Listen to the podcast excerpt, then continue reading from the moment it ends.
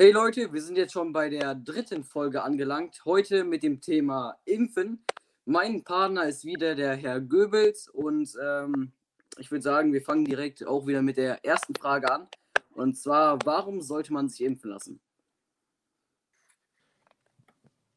Naja, also ähm, man soll sich impfen lassen, wenn man erstmal zu der Gruppe gehört, äh, die halt einen schweren Verlauf haben. Das sind halt die äh, Hochbetagten, die Älteren, ähm, die 80-Jährigen. Da gibt es ja jetzt eine sehr vernünftige Empfehlung, die von der Ständigen Impfkommission erarbeitet wurde, in Verbindung mit der, einer anderen Wissenschaftsgesellschaft, wo auch äh, Ethiker und Philosophen beteiligt waren, um eben so ein System für Deutschland zu entwickeln, wie wir möglichst gerecht den Impfstoff verteilen können an diejenigen, die ihn am nötigsten brauchen. Und da fängt man natürlich mit denen an, die das höchste Risiko haben, an der Erkrankung zu versterben. Das sind nun mal die älteren Menschen. Die ganz jungen, also wenn einer jetzt äh, zwischen 10 und 20 ist, der wird sich auf jeden Fall erstmal nicht impfen lassen können, weil er im Grunde genommen kaum einen schweren Verlauf der Erkrankung hat. Also, ähm, wie ist dann nochmal genau die Reihenfolge? Also, wer wird zuerst geimpft, wer als zweites, wer als drittes, also die verschiedenen Ebenen?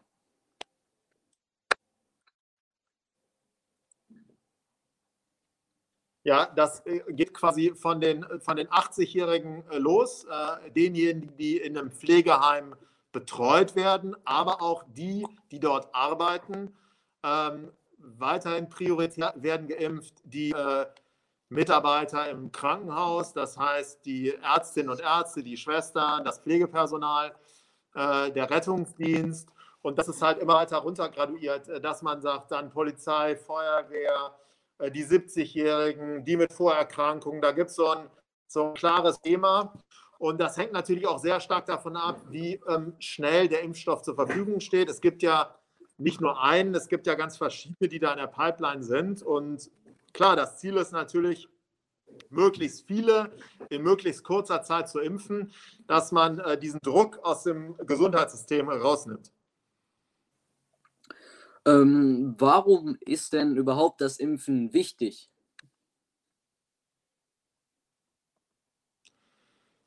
Impfungen sind halt ähm, sagen wir mal, Methoden, die schon seit langer, langer Zeit bekannt sind, ne, seit dem 18. Jahrhundert. Die, die erste Impfung war die Impfung gegen Pocken. Und die Impfungen haben halt dazu geführt, dass viele Erkrankungen, die früher total schlimm waren, jetzt eigentlich keine Rolle mehr spielen. Aber ganz wichtig, das muss man auch sagen, weil das ist immer auch so ein Argument der Impfgegner, dass äh, es ja eigentlich gar nicht die Impfungen waren, sondern eben auch andere Faktoren, die dazu beigetragen haben, dass Erkrankungen verschwunden sind. Und da muss man sagen, ja klar, das stimmt. Es ist ja nicht immer so eine einfache Kausalität, also heißt ähm, so, eine, so eine enge Geschichte, sondern es ist eben so, dass Verbesserung Lebensumstände, die bessere Ernährung, die Hygiene und so dazu geführt haben, dass im letzten Jahrhundert viele Erkrankungen, die die Kinder betroffen haben, also zum Beispiel Diphtherie oder Tetanus oder so, äh, dass die jetzt überhaupt keine Rolle mehr spielen. Ähm, leider ist es so, dass wir, das hat vielleicht auch was mit unserer Situation in Deutschland zu tun, wie auch immer, dass wir immer so das Negative voraus, äh, das, das, das vorausstellen. Äh, dass wir jetzt nicht sagen, Mensch, super, wir haben in so kurzer Zeit eine Impfung entwickelt, sondern man fängt jetzt an, um Gottes Willen, die Nebenwirkungen und alles noch nicht getestet alles total schlimm. Man sieht weniger die Chancen. Und ich, ich sage jetzt gar nicht so, dass äh, diese Impfung das Allerbeste ist, was es gibt und alles ist super, sondern ich sage eher, bitte auch bei der ganzen Diskussion die Chancen und die Herausforderungen das Positive nicht ganz vergessen und jetzt nicht die ganze Zeit über, über die Nebenwirkungen reden. Hier war es ja so, hat man ja angefangen zu impfen. Zwei ältere Damen haben eine allergische Reaktion. Es war schon sofort Alarm wo man sagen muss, ja, kommt vor. Es kommt vor, dass Leute auf Impfung allergisch reagieren. Es kommt, dass Menschen eine Erkrankung versterben. Deswegen impfen wir dagegen. Und da muss man das ins rechte Licht drücken. Und ähm, wie funktioniert der Impfstoff?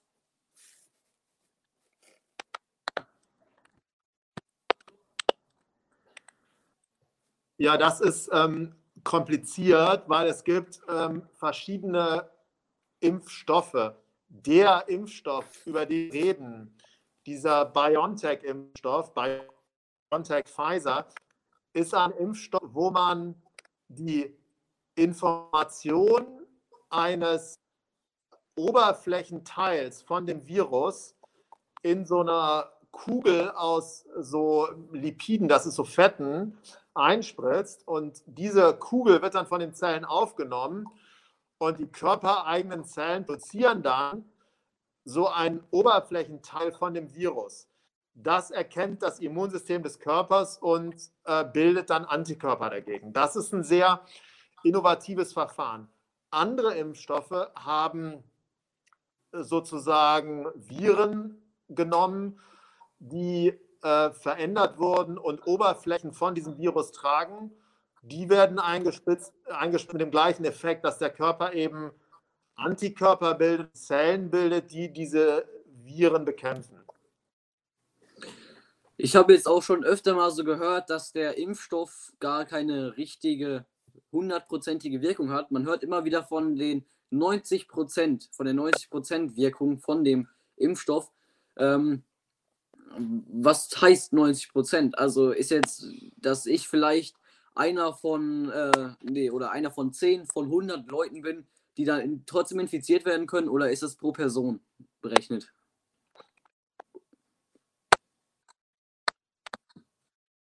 Das ist immer berechnet auf eine Gesamtpopulation. Also wenn äh, bei einer 90-prozentigen Wirksamkeit hätten von 100 Personen 90 einen Schutz, 10 nicht. Und es gibt Impfstoffe, da, ist, da liegt es ein bisschen höher, sagen wir mal bei Masern, da ist es äh, sehr hoch, 98 Prozent oder so, während bei Typhus hat man eine Wirksamkeit von 60 Prozent. Und ähm, da kann man echt schon froh sein, dass man so in den hohen 90ern ist. Man muss ja auch sagen, wenn eben alle geimpft sind, dann hat man natürlich auch nicht mehr diese schweren Verläufe. Im Idealfall muss man sagen. Das ist ja eine Entwicklung, die sehr schnell war und auch ein Zulassungsverfahren, was sehr schnell war. Und ich glaube, das macht vielen erstmal Angst. Und ich glaube, dass die Akzeptanz des Impfstoffs darunter unter Umständen leidet. Und deswegen finde ich es gerade gut, dass man dann gesagt hat, Mensch, wir impfen jetzt erstmal die, ähm, die einfach auch ähm, ne, ein hohes Risiko haben, äh, einen schweren Verlauf an Covid zu entwickeln und durchaus daran zu versterben. Und wir fangen jetzt nicht an, die damit zu. Sie haben jetzt gerade auch immer öfter erwähnt, dass der Impfstoff ziemlich schnell entstanden ist. Ich habe vor kurzem eine Doku gesehen über äh, die ganzen populären Verschwörungstheoretiker wie Attila Hildmann äh, und so weiter gesehen. Und äh, da wurde auch gesagt, ich glaube, es war bei Attila Hildmann in seiner Telegram-Gruppe, dass ähm, der Impfstoff gar nicht sein kann, weil Merkel mal gesagt hat, dass ein Impfstoff normalerweise zehn Jahre zu produzieren braucht. Ähm, wie ist das möglich, das in, von zehn Jahren auf ein Jahr runter zu komprimieren? Naja, also unter ähm, den üblichen Bedingungen ist es so, dass die Impfstoffentwicklung mit Studien äh, eben so vier bis zehn Jahre durchaus dauert. Ja? Äh, das ist sozusagen zu Friedenszeiten. Ähm, das haben wir aber auch bei vielen anderen Projekten. Also ähm, ich sag mal, Beispiel aus der Historie. Im äh, Zweiten Weltkrieg wurden auch Flugzeuge innerhalb von ein paar Monaten produziert, geplant produziert und sind geflogen, weil entsprechender Druck da war. Und genauso haben wir jetzt einen Druck. Und ich glaube, was man immer sagen muss, anders als zum Beispiel in Russland mit diesem Sputnik-Impfstoff, den die einfach nach einer äh, Testung im Labor und an wenigen Personen äh, einfach auf den Markt gekippt haben, haben wir hier schon äh, vernünftige Phase 3 Studien, heißt das, die man einer großen Gruppe von Menschen gemacht hat. Das waren 40.000 äh, Menschen weltweit, äh, in Brasilien, in den USA und in Südafrika, wobei 20.000 den Impfstoff bekommen haben. Das ist natürlich erst mal eine große Gruppe, ja. Ähm, aber es ist auch richtig, man wird, wie wir auf den Markt kommen, auch im Verlauf durchaus ähm, Nebenwirkungen noch entdecken dieser Impfung. Und deswegen ist es auch immer eine individuelle Entscheidung. Das hat ja Herr Spahn auch gesagt, der Gesundheitsminister. es wird in Deutschland keine Impfpflicht geben. Das ist auch richtig. Und das muss jeder für sich entscheiden, ob er sich äh, sozusagen dagegen impfen lassen möchte. Also wenn jetzt eine Altenheimbewohnerin mit 92,5 sagt, nee, danke, ähm, das ist mir alles zu heiß, dann nicht. Aber dann ist natürlich auch, äh, muss sie sich halt entscheiden. Und das finde ich eine, eine völlig legitime, legitime Sache. Glauben Sie, dass der nächste Winter bzw. das nächste Jahr ab irgendeinem bestimmten Monat wieder normal sein wird, wenn der Großteil der Gesellschaft geimpft ist?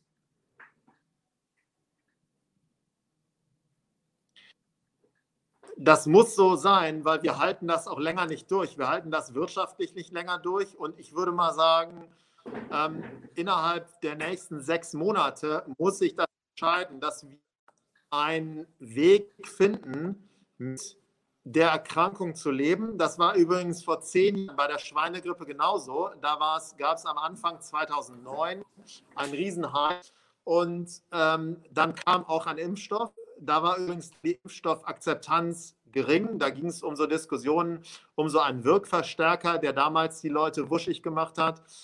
Möglicherweise wird das jetzt wieder so sein und ähm, im Verlauf hat sich das alles so ein bisschen beruhigt. Ich glaube, dass wir eine gewisse Normalisierung im Verlauf erleben werden.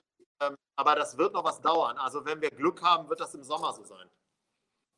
Also dann ist hoffentlich ab Sommer wieder eine Normalität zu erwarten, wie wir es 2019 hatten. Ich hoffe sehr. Okay. Und ähm, was sind so die Nebenwirkungen, die der Impfstoff mit sich bringen könnte?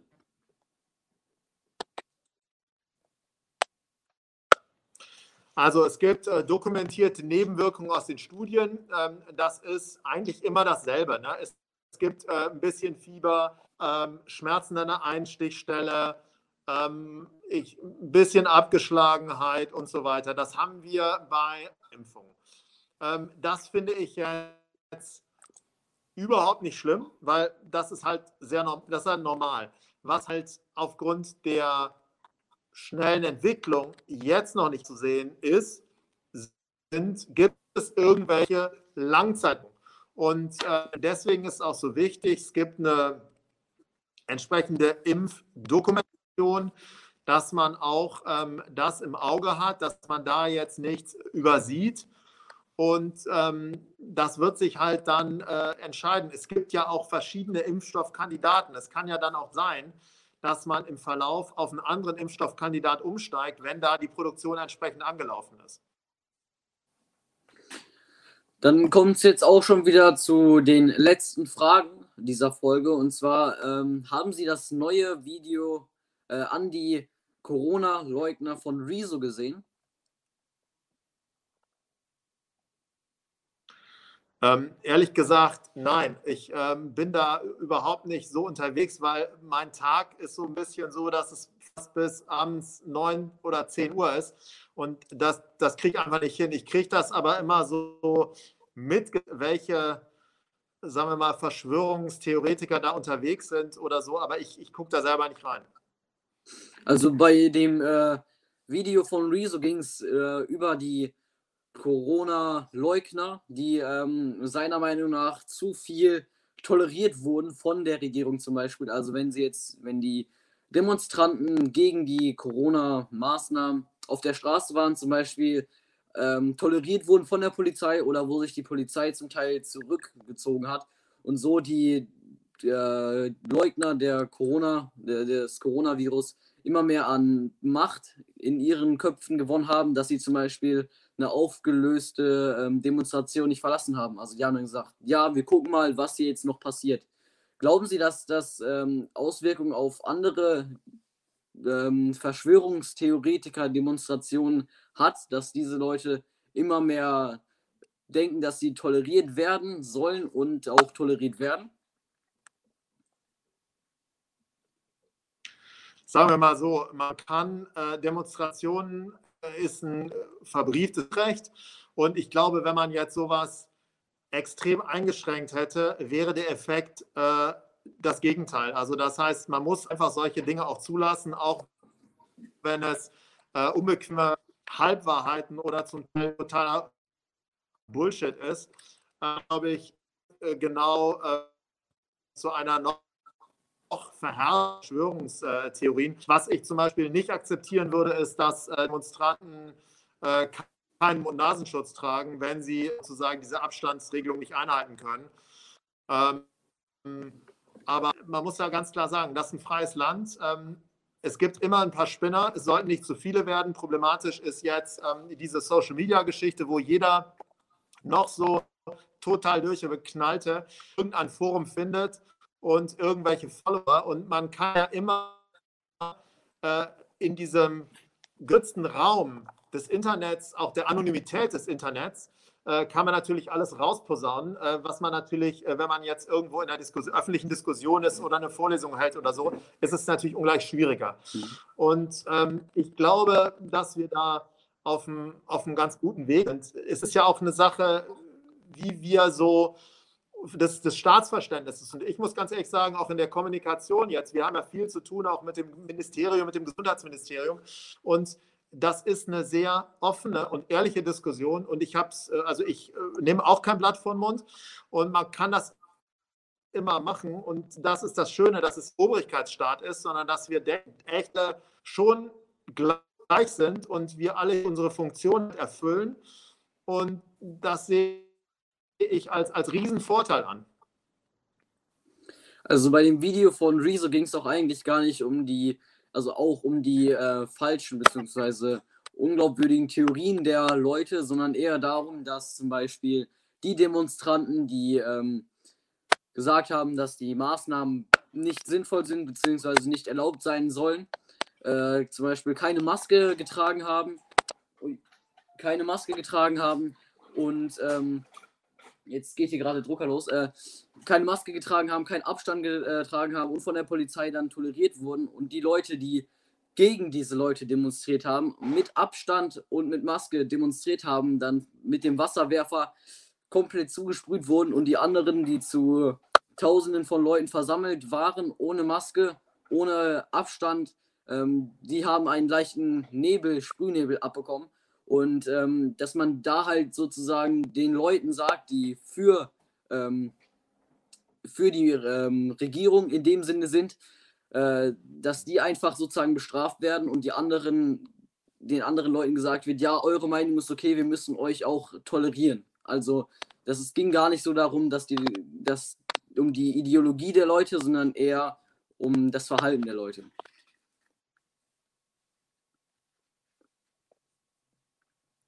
Okay, was so war, äh, wenn es tatsächlich so war, dann ist es natürlich äh, völlig irre.